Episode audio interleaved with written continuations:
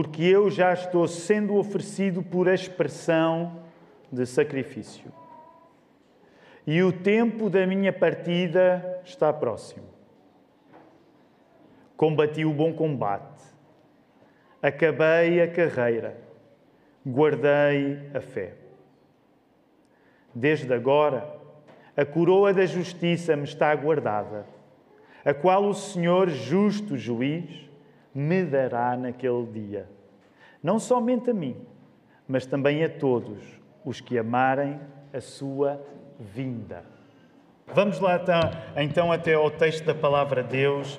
Coloca, por favor, os teus olhos eh, de novo no capítulo 4, eh, porque vamos ler o verso 6 a 8. A mensagem que eu te quero pregar nesta manhã chama-se um cristão entornado. Um cristão entornado. Dependendo da relação que tu tens com a palavra entornado, não é? Quando nós dizemos de alguém, já vai entornado, geralmente não é um bom sinal, mas não é esse tipo de entornamento alcoólico que estamos a pensar. Porque muitas vezes a palavra entornado se aplica a quando a pessoa já bebeu demais.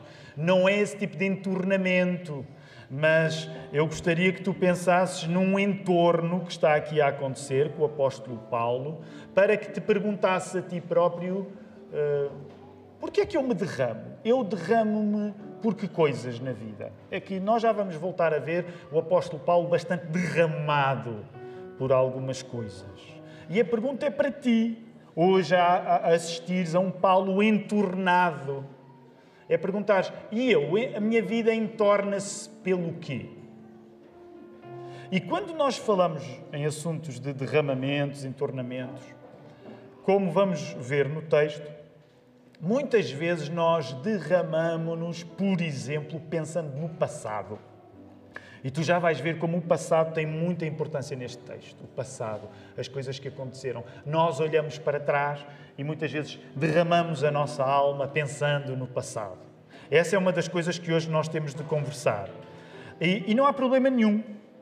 Há oportunidade para nós olharmos para trás, e derramarmos-nos um pouco as nossas emoções quando pensamos no passado. Mas a verdade é que nós temos de colocar também a nossa perspectiva no futuro quando pensamos nas coisas que mais nos fazem derramar. Porque pode haver uma tendência em tu te derramares emocionalmente pelas coisas que já aconteceram. E tu vais ver que isso acontece neste texto. Mas o que também acontece neste texto e é urgente para ti e para mim nesta manhã é tu derramaste, entornaste a pensar nas coisas que estão por vir. Não, não, não é só nas coisas que já aconteceram. Porquê? Porque as dores do passado, as dificuldades do passado, e que às vezes, quando nós as recordamos, nos derramamos, ai, como aquilo foi, ai, o que eu passei. Não fiques só aí. Tu vais ver como na Bíblia há espaço para pensares, ai, o que eu passei. Mas tu reparares, há um espaço necessário que tu tens de dar. Não só aquilo que tu passaste, não só às dores do passado, mas às coisas que estão por vir e que são ainda melhores, são boas, são glórias. Por isso, tu reparaste, nós lemos o texto em que o apóstolo Paulo terminou o verso 8 falando em amar a vinda do Senhor, e nós logo fomos cantar ao Alfa, ao Ômega e fomos cantar a vinda do Senhor. Porque é muito importante hoje pensarmos na vinda do Senhor, porque é a vinda do Senhor, é o regresso de Jesus que deve convocar o nosso maior derramamento emocional. Então, espero que não tenha muito complicado muito neste resumo que estou a fazer da mensagem, mas é isso que eu hoje quero pregar para ti que tu possas olhar para a vinda de Jesus como aquilo que mais merece a intensidade das tuas emoções. Vamos orar, vamos pedir a Deus que isto possa acontecer entre nós. Que bom estarmos aqui, Senhor, nesta manhã, com melhores condições até para estar aqui. Obrigado por todas as coisas pequenas que permitam que nós vivamos numa época em 2023, Senhor, em que ligamos em botões e o calor desaparece ou o frio desaparece. Ao longo de tantos anos na história do planeta, as pessoas não tiveram este tipo de privilégios que nós temos hoje, Senhor. Portanto, nós temos de começar por reconhecer, até pelo facto da tecnologia nos tocar tão facilmente, nós somos uns privilegiados, Senhor. E também é precisamente por causa disso que caímos diante de Ti, porque somos maus a agradecer, como acabámos de orar também. Somos maus a agradecer. Queremos agradecer-te mais. Ó oh, Senhor, e não queremos ficar fixados nas coisas más que nos acontecem. E reconhecemos o pecado, tantas vezes são essas coisas más que nos acontecem que convocam as nossas emoções em primeiro lugar. E esquecemos da melhor, que é o regresso do teu filho. Senhor, ajuda a que os nossos sentimentos se acendam por Jesus mais do que se acendem por qualquer outra coisa. Ajuda que, ó Senhor, faz com que a nossa cabeça, racionalmente, nós possamos apreender isto, perceber o significado disto, mas que isto contagie tudo dentro de nós. E o mesmo pedimos que não seja só um, um fenómeno isolado, mas seja um fenómeno coletivo aqui na Lapa. Oramos também por causa disto, não apenas pela nossa igreja aqui na Lapa, mas por todas as igrejas que estão neste momento, ao longo deste domingo, a abrir a tua palavra e a perseguir Jesus que seja o poder do teu Espírito a fazer todas estas coisas. E por isso nós oramos no nome de Jesus. Amém. Então vamos lá voltar ao texto. Volta a ler, é, é, é uma passagem pequena, são apenas três versos. São três versos que diríamos, eh, por exemplo, quando pensamos nesta segunda carta de Paulo a Timóteo, provavelmente dos mais conhecidos nesta carta. E por causa disso, eu gostava de chamar a, a, tua atenção para uma coisa, porque tem sido repetido vez após vez, este é o último texto que o apóstolo Paulo escreveu. Tem sido repetido vez após vez, esta, de certa maneira, é a carta testamento do apóstolo Paulo. Talvez este fenómeno hoje não seja tão significativo para nós, porque nós vivemos num mundo em que a comunicação é tecnologicamente tão fácil que talvez já não tenhamos a mesma relação que no passado houve com cartas. Claro que há, há muitos de nós que ainda escrevem cartas, de certa maneira escrevemos cartas também através de, de, da internet, mas volta a pensar nisto. Se tu tivesses, por exemplo, nas tuas mãos uma última carta do teu avô que já partiu, ou eventualmente do teu pai que já partiu, tu irias entesourar essa carta Tu não deixarias, se tivesses crianças, elas brincarem com a última carta que o teu pai te tinha escrito. Era, seria um tesouro para ti. Portanto, quando nós estamos a ler a segunda carta de Paulo a Timóteo, nós temos de. Ela não é, ela não é mais inspirada que todas as outras, mas há aqui, aqui um sentimento especial na segunda carta de Paulo a Timóteo. E como é que tu vês isso? Há uma coisa curiosa. E sabes, no domingo falei-te nisto e quero insistir nesta ideia. Nós precisamos ler a Bíblia toda. Quero desafiar-te mesmo nos próximos tempos, se tu ainda não leste a Bíblia toda, que tu possas tomar essa decisão. Porque, como temos visto o Paulo a dizer a Timóteo, ler a palavra, viver na palavra é a diferença entre uma vida de engano e é uma vida de entendimento. Portanto, eu quero continuar a recomendar-te isso. Olha, para quem é mais versado na leitura da Bíblia, e não leves a mal dizer desta maneira, que para quem é mais crente, sabe que uma das coisas curiosas nas cartas do apóstolo Paulo é que ele, com frequência, diz aos seus leitores que está a planear o quê? Quando tu lês as cartas do apóstolo Paulo, vês que, com frequência, o apóstolo Paulo diz aos seus leitores, sejam eles de que igreja são, que ele está a planear o quê em relação aos seus leitores? Visitá-los, encontrá-los. Geralmente, nas cartas do apóstolo Paulo, aparece essa expectativa: estou a planear ir ao vosso encontro. Esta é a única carta em que, em vez de um até já, o apóstolo Paulo está a dizer um adeus. Já pensaste nisso? Esta é a única vez no Novo Testamento em que, em vez do apóstolo Paulo planear um futuro de encontro, ele admite um presente de despedida. Por exemplo, se tu leres o texto na Bíblia para Todos, que é uma tradução mais dinâmica. Portanto, não, como te disse a semana passada, não tão concentrada em traduzir rigorosamente a palavra, mas preocupada mais em transmitir a ideia geral. Na Bíblia para Todos diz assim: O tempo da minha morte aproxima-se. O tempo da minha morte aproxima-se. Os outros tinham Paulo a dizer: Eu vou ao vosso encontro. Timóteo tem Paulo a dizer: Adeus. Este não é um texto que planeia encontros, neste sentido, mas que se resigna com a partida. A ênfase não está só nos projetos futuros, eles existem, já lá vamos chegar, mas nesse sentido há uma ênfase que está também no passado. Tu encontras essa frase aí. Então, uma das coisas especiais deste texto é que, ao invés das outras cartas em que o apóstolo Paulo planeia encontros físicos, nem sempre os conseguiu concretizar. Aqui, o apóstolo Paulo olha para trás e, nesse sentido, não planeia um encontro físico com Timóteo. Isso significa que na carta, nesta segunda e última carta que Paulo escreveu, neste caso a Timóteo, tu tens um sentimento único que nenhuma outra carta tem. De facto, tu tens Paulo a olhar para trás. Tu, nas outras cartas, tens Paulo a olhar para a frente. Neste sentido, tens Paulo a olhar para trás. Claro que, como tu já leste o verso 8, Paulo não fica só a olhar para trás. Mas é verdade que há um tom, se nós quiséssemos, podíamos dizer até um tom algo nostálgico. A imagem que ele usa aí, a imagem, por exemplo, da partida, não é? Verso 6, por exemplo, na Almeida Revista e Atualizada: Quanto a mim, estou sendo já oferecido por libação, e o tempo da minha partida é chegar. Quando tu vais estudar este texto, tu apercebes que a palavra usada para partida tinha ressonâncias marítimas. Era a mesma palavra usada para a viagem. A viagem que se fazia como? Naturalmente que se fazia de barco. Por isso, quando o apóstolo Paulo está a falar de partida, a ilustração é como que um barco que deixa o porto.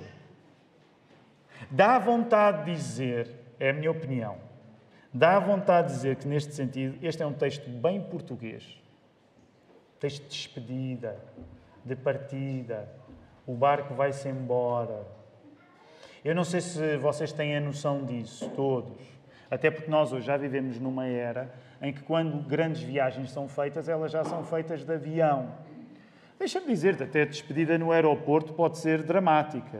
É? Por exemplo, para aqueles que agora foram despedir-se da família Bustrom, esse, nós já temos litros chorados naquele aeroporto. Não é? Deixa-me dizer, fazer parte da Igreja da Lapa é ter litros de lágrimas naquele aeroporto.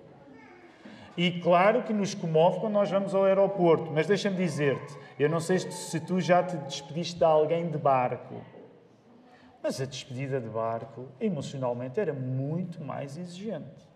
E eu não estou tanto a falar por experiência própria, mas deixa-me contar-te isto. É uma ilustração que alguns de vocês terão na família também. Por exemplo, o meu pai não foi à guerra do ultramar, mas os meus tios foram. Uh, e uma das coisas que faz parte do património da família eh, neste caso Oliveira, porque é o lado da minha mãe, eh, são as fotografias das partidas dos meus tios, ali embaixo, em Alcântara. Por exemplo, para aqueles que usam a estação de Alcântara, como eu, estás a ver quando tu sais de Alcântara na linha de comboio, é do outro lado. Aí houve muita despedida neste país e durante os anos da guerra no ultramar, muita despedida aconteceu ali.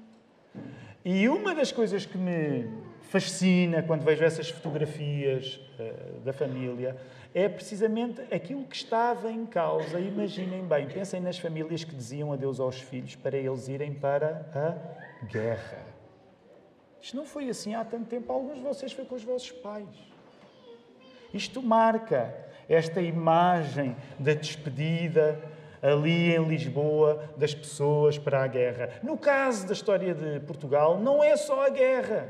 Porque, como todos sabem, há uma história importantíssima no nosso país de descobrimentos, de partidas. Quando tu passeias aqui naquela zona turística, vais avançando a Alcântara, dá sempre aquele passeio, na minha opinião, até eu acho que já é um pouco triste. Aquele passeio de Belém já é um pouco triste porque todos os turistas estão lá. É bonito, Belém é bonito, mas é um passeio um pouco triste. Eu até já acho que já, eu já encontro beleza até nos pastéis de Belém, honestamente. Acho que aquilo já é tudo um pouco triste. Não estou a dizer que os pastéis não são bons, mas aquela voltinha dos tristes ali, um, que todos nós já fizemos, e ainda há pouco tempo fiz. Mas quando tu vais, por exemplo, passeias ali por Belém, eu não sei se tu tens a noção, mas um pouco ali ao lado, na zona do Restelo, era precisamente de onde saíam as caravelas portuguesas. Por exemplo, para alguns irmãos aqueles que vêm do Brasil, eu sei que têm por vezes uma relação conturbada quando pensam nas caravelas portuguesas. O Iago, eu levei lá ao lugar onde as caravelas portuguesas eh, partiram, o Iago Martins, quando ele esteve cá, e ele na fotografia, quando estávamos, estás a ver, Iago, aqui foi, é aqui que saíam as caravelas que iam para o Brasil e para o mundo todo, e quando foi na hora de tirar a fotografia, ele fez assim. Portanto, eu sei que a relação dos irmãos brasileiros às vezes é conturbada com a partida dos portugueses daqui. O ponto não é estar a falar acerca de quão conturbada pode ser a relação com os navegantes ou colonizadores portugueses. O ponto não é esse. O ponto é sublinhar que para nós, povo em Portugal, a imagem da despedida junto às águas é muito forte.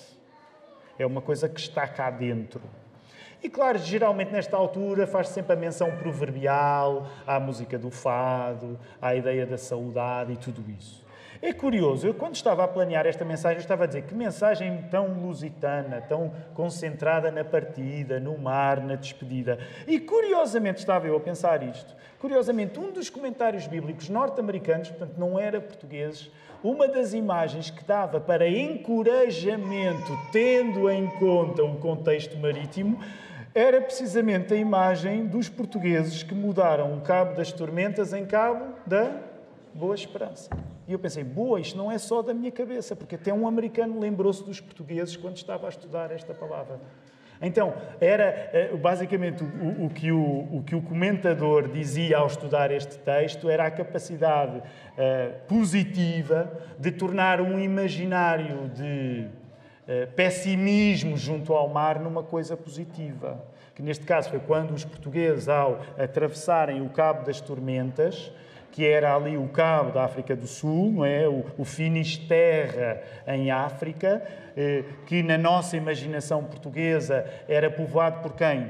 Por um monstro. Quem era o monstro que estava lá, não é? Luís de Camões fala sobre isso. Quem é o monstro?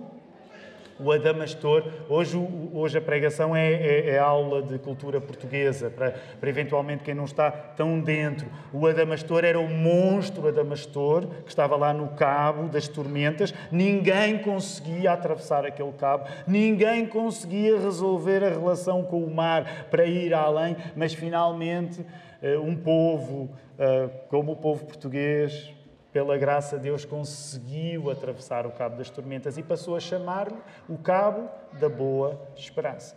Esta imagem foi usada até por um dos teólogos ao estudar este texto. Por isso, é verdade que este texto nos faz pensar em partidas, faz-nos pensar em barcos, faz-nos pensar no passado, faz-nos pensar em saudade. Tudo coisas muito cá de nós. Por um lado, não podemos fugir deste tom algo espiritualmente nostálgico. Por outro, compete-nos seguir a esperança, que ele também encerra. Afinal, há também um futuro aqui em causa. Encontras essa frase. As duas coisas estão neste texto. É isso que o torna também tão rico. É porque, se formos pensar nestes aspectos da nostalgia, de olhar para trás, há tanto aqui com o qual nós nos podemos identificar. Mas, por outro, a verdade é que não é só isso que o texto está a dizer, ele também te está a falar de esperança. Portanto, não é só passado, há muito passado, já vamos ver, mas há futuro. Portanto, compreende isto. Eu quero hoje, o meu desejo para ti é que, ainda que durante esta pregação a tua cabeça, a tua saudade, possa ir para coisas fantásticas que já te aconteceram. Como pregador da palavra, eu tenho que dizer: não podes ficar aí. Não podes ficar aí. Esta mensagem não pode ser para tu ficares preso no passado. Esta mensagem, sem dúvida, dá-te espaço para tu pensares no passado, para alguma nostalgia, mas esta passagem bíblica quer te colocar no futuro. Por isso, rapidamente, três coisas que eu quero partilhar convosco. A primeira, vamos a um aspecto líquido já vimos aqui o aspecto líquido pensando no mar, na figura do mar. Mas sabes, curiosamente, há mais líquido aqui a acontecer. Porque dependendo da tradução que tu tens, tu encontras já estou sendo oferecido por libação, outras passagens são possíveis, mas não seria inapropriado encontrar eu já estou a ser derramado. Porquê? O que é libação? Por exemplo, para quem tem a Almeida Revista e atualizada. Paulo está a derramar-se numa partida que podia evocar o mar e derrama-se literalmente quando menciona a expressão libação. Porque a expressão libação vinha do sistema de sacrifícios do Velho Testamento. O que era uma libação? Uma libação era uma oferta de vinho ou de óleo que era feita no sacrifício. O animal era sacrificado e, por vezes, um pouco de óleo ou um pouco de vinho era vertido em cima do altar ou do próprio animal. Era como se fosse uma pequena afirmação pessoal que era feita no momento em, em que o animal sacrificado era. Percebes? Era como se fosse uma pequena assinatura que era precisamente o derramar-se de um pouco de óleo ou um pouco de vinho. Então, é como se o apóstolo Paulo estivesse a dizer: Eu já me estou a derramar, eu já, eu já estou a ser derramado. O que me está a acontecer é aquela parte em que a minha vida é vertida pelo sacrifício que Jesus fez por mim. É como se fosse uma resposta de Paulo ao sacrifício de Jesus. O apóstolo Paulo está a ver-se derramado, vertido ele já não pode segurar a sua vida. Sabes quando te acontece alguma coisa em que tu não te consegues conter, não consegues arranjar um copo, não consegues arranjar um limite? Infelizmente, às vezes isso acontece quando nós nos zangamos, não é? Em que nos vertemos, derramamos, derramamos-nos, não conseguimos segurar alguma coisa. Neste caso, não é um acesso de mau feitio que o apóstolo Paulo está a passar apóstolo Paulo está a olhar para a sua vida e está a dizer: Eu já não consigo segurar a minha vida, a minha vida vai se derramar. Para Paulo, a despedida desta vida é feita no mesmo registro de algo que se derramava no altar em louvor a Deus. Até o adeus de Paulo é adoração. Encontras essa afirmação aqui projetada. Para Paulo, até a morte tem de ser à moda da adoração. Hoje, eh, no culto para a plantação da igreja, e deixem-me também aproveitar para fazer esse anúncio, porque ele está eh, a trazer-nos muita alegria. Se Deus assim permitir e tudo correr de acordo com o que estamos a prever, a nossa plantação de uma nova igreja, eh, que está planeada ali para a zona oriental de Lisboa, neste caso até já é fora de, de, do, do Conselho de Lisboa, já estamos a falar da Algés, começará as reuniões do dia 10 de setembro lá em Algés. Okay? Aproveito para fazer este anúncio. 10 de setembro, lá em Algés. Eu disse Oriental? Na zona ocidental de Lisboa. Obrigado, Ricardo.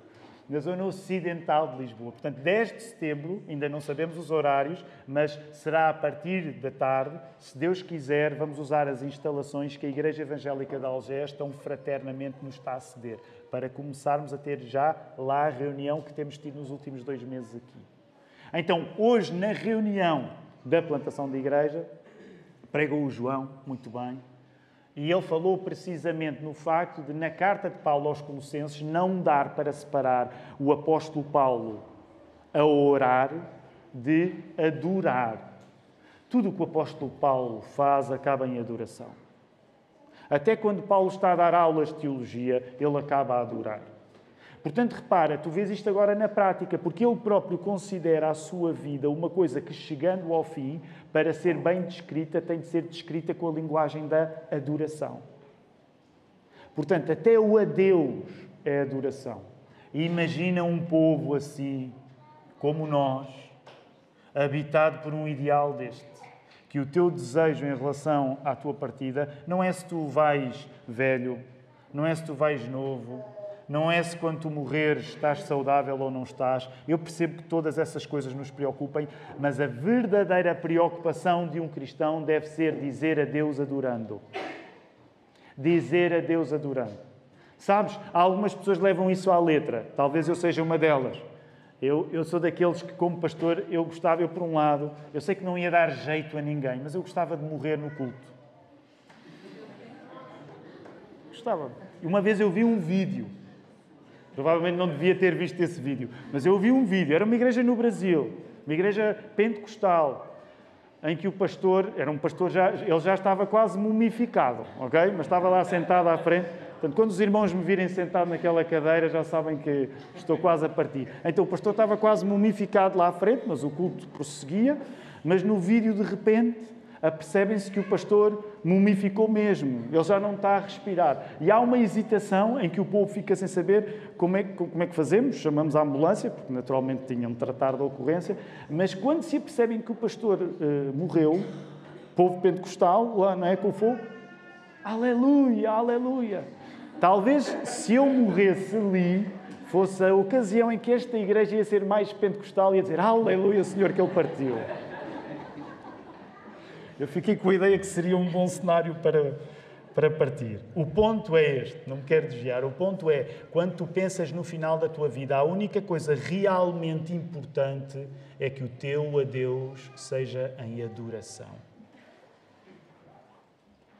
Segundo aspecto, rapidamente, Falámos no primeiro aspecto mais líquido, a partida marítima, a libação. Vamos do aspecto mais sólido, que é o verso 7. Olha lá para o verso 7. Este verso 7 ele é célebre. Combati o bom combate, completei a carreira, guardei a fé. Nós estamos a falar de coisas sólidas aqui, não são líquidas. Se quisermos, podemos dizer que são sólidas. É, uma, é um combate lutado, é uma corrida terminada, é uma fé guardada. Uh, sabem, um, dos trabalhos de casa que, que tenho aprendido com o Mark ao longo dos anos, a dar às vezes, uh, por vezes a quem se junta a nós aqui na igreja, uh, muitas vezes, imagina, vens, se, se vens passar algum tempo connosco com os pastores durante a semana aqui na igreja. Uma coisa que eu tenho aprendido com o Marco e o Filipe, que, que vimos a praticar, é, se tu, por exemplo, tiveres um tempo livre, sabes o que é que nós agora fazemos? Muitas vezes damos-te um texto bíblico e pedimos-te que tu escrevas alguma coisa sobre o texto bíblico. É, é, mal comparado, sabem aqueles professores universitários que pedem aos alunos que façam coisas e depois usam? É um pouco assim, porque depois nós vamos usar esse material. Então, durante estas férias, muitas vezes para tentar entreter os meus rapazes, Uh, eu tenho de arranjar coisas para eles fazerem, porque eles estão em férias e sabem como é que são rapazes em férias. Então, uma das coisas que eu tenho pedido nas últimas duas semanas é precisamente o Joaquim. Joaquim, vai escrever sobre o texto que eu vou pregar. E uma das coisas que ele escreveu e que me animou, portanto, eu dou-lhe o texto, vou pregar sobre este texto, escreve aí uns quantos parágrafos acerca do assunto. É que o Joaquim disse uma coisa que eu também diria ao, pensar no verso 7 e que muitas vezes uh, pede pelas nossas emoções, que é estas são as palavras que grande parte dos cristãos gostariam que fossem ditas acerca de nós no momento da nossa partida. O que eu mais gostaria que pudesse ser dito acerca da minha vida era isto. Isso pode acontecer provavelmente contigo. Tu gostarias que alguém dissesse no final da tua vida: esta pessoa combateu o bom combate, esta pessoa completou a carreira, esta pessoa guardou a fé. Portanto, esta tríade, ela mexe com as emoções de muita gente.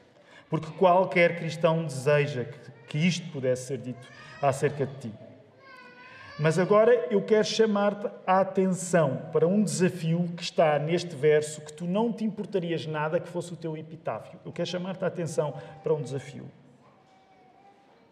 Se há um combate a ser combatido, se há uma corrida a ser terminada, se há uma fé a ser guardada, então não é mau que durante esta vida tu te sintas golpeado. Não é mau que durante esta vida tu te sintas cansado.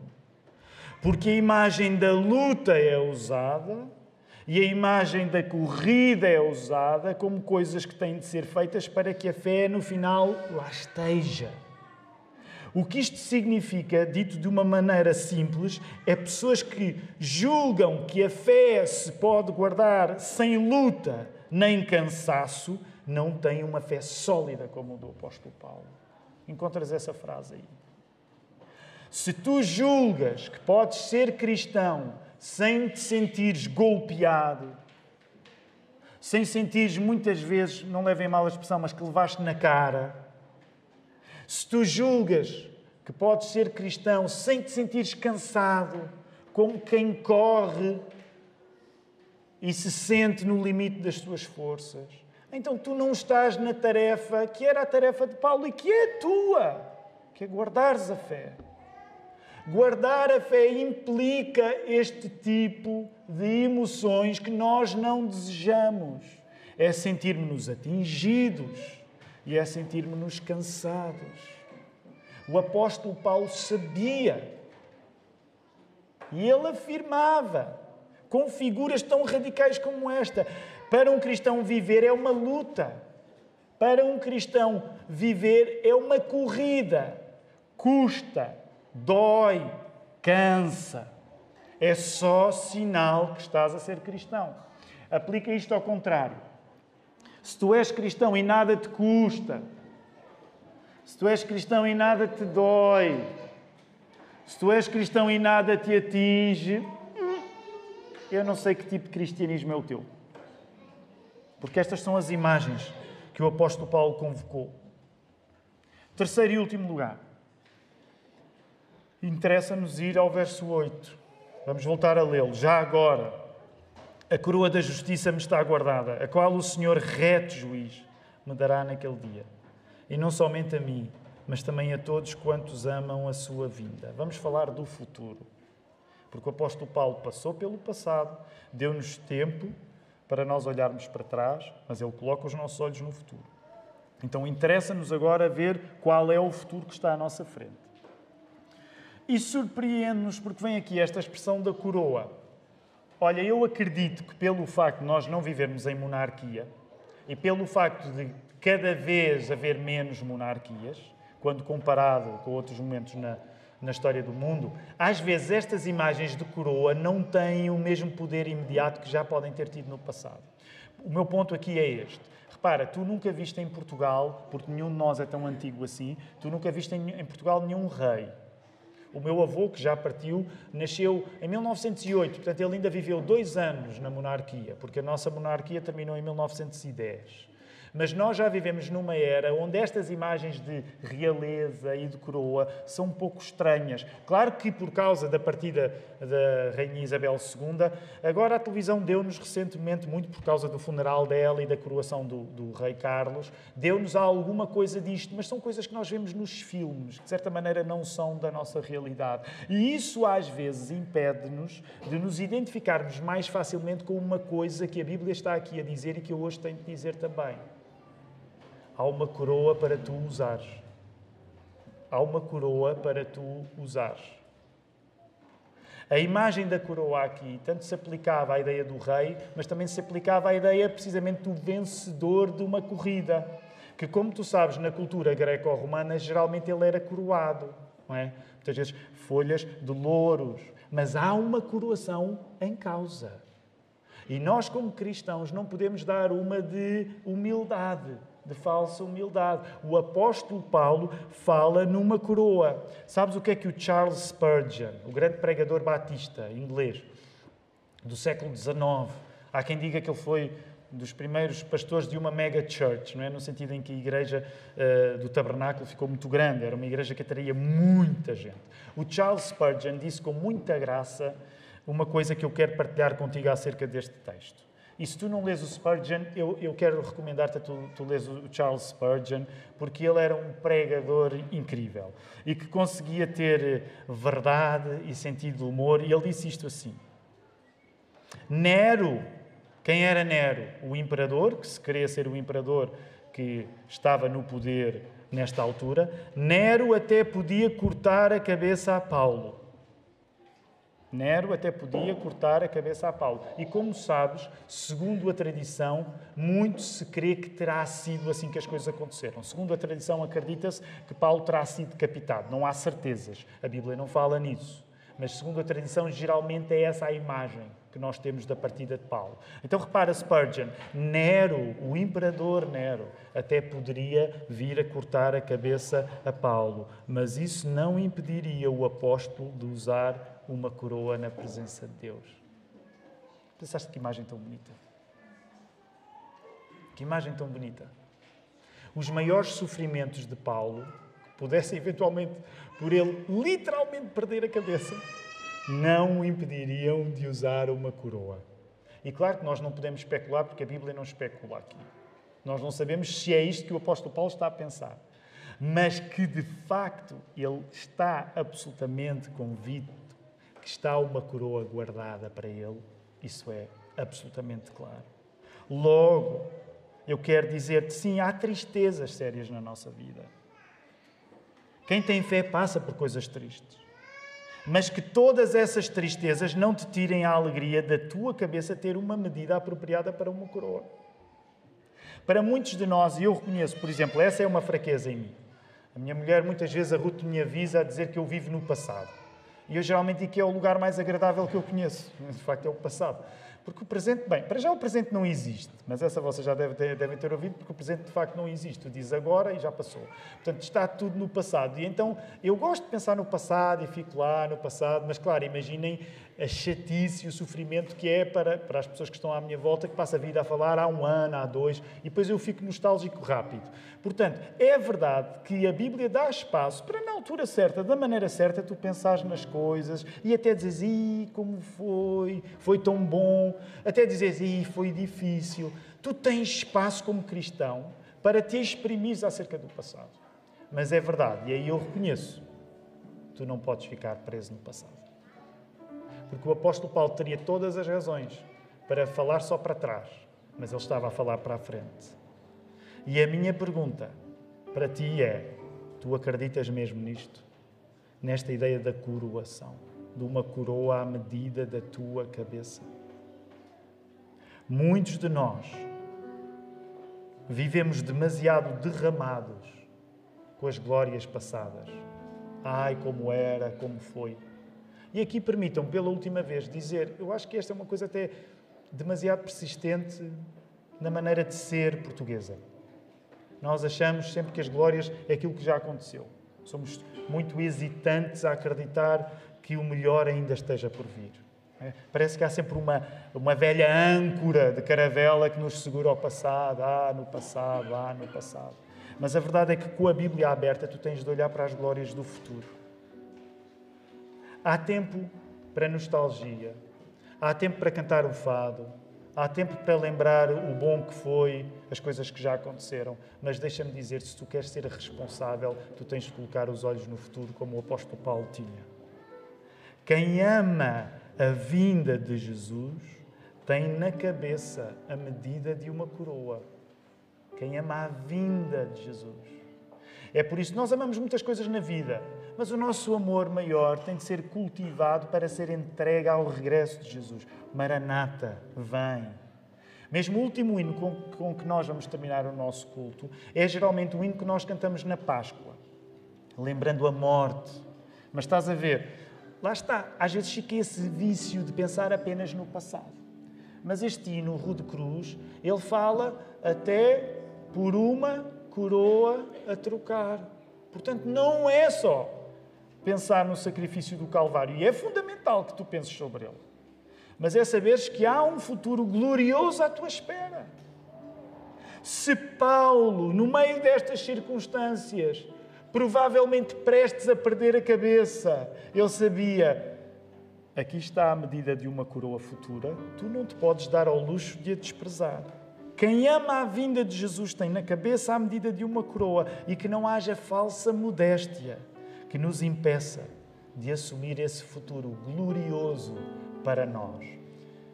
Para terminar, não és tu que constróis o futuro glorioso, não é a tua qualidade que constrói o futuro glorioso, não são os teus atos incríveis que constroem o futuro glorioso, tudo isso é garantido por Jesus. Mas que há coroa, há. E que a tua cabeça tem de ter os olhos prontos para olhar para o futuro, tem. Que durante esta semana tu possas viver essa esperança de um modo que a traduz às pessoas à tua volta, sobretudo aqueles que não conhecem Jesus. Quero convidar-te a ficar de pé. Vamos louvar o nome dele uma vez mais.